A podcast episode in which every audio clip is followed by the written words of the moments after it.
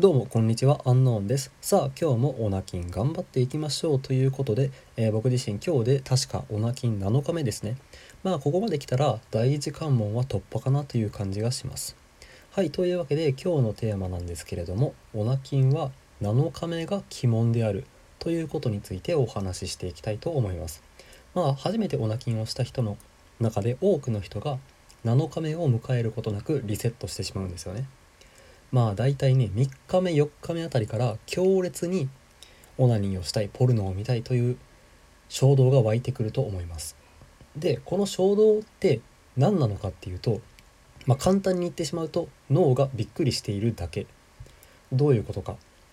まあ、僕らは普段ポルノを見ることによって強すぎる刺激を受けているわけですよね。でその強すぎる刺激を受けて脳が快楽物質ドーパミンをどんどん放出してしまってその多すぎるドーパミンの量に慣れてしまうことでポルノ以外のことへの興味が薄れたりやる気がなくなったりするわけです。でオナキンっていうのはこのポルノを遮断することによってより良い人生を歩んでいこうというものなんですけれどもいきなりそんな強い刺激をなくしてしまうと脳はびっくりします、まあ、分かりやすいのがアルコール中毒の方とかタバコ中毒の方がいきなり禁酒喫煙するとイライラしてしまうだとかだるくなってしまう。こういうのがまあ似てるかと思いますね。いわゆる離脱症状というやつです。なのでねまあなんとかして1週間を乗り越えてもらえると脳がそのポルノなしでも生きられるような状態に変化していきます。その強すぎる刺激がいらなくなっていくんですよね。で逆に言うとあの世の中には1週間単位でオナキンをしようっていう方も一定数いらっしゃるんですね。まあこれは Google とかで検索していただくと一定数そういうブログとか出てきますね。1週間単位でオナキンをするのが一番いいって言ってる人もちらほらいます。ですが僕の感覚で言うとそれはかなり地獄じゃないかなっていうふうに思いますね。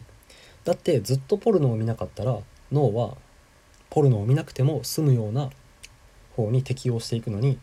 1週間単位でそんな強い刺激を与えてしまうともう一生ポルノの奴隷になってしまうんですよね。その強すぎるドーパミンなしでは生きられない脳になってしまいます。それは非常にもったいないですよね。なんで皆さんは一切ポルノを見ないというのを目標にしていただいたらいいのではないかなというふうに思います。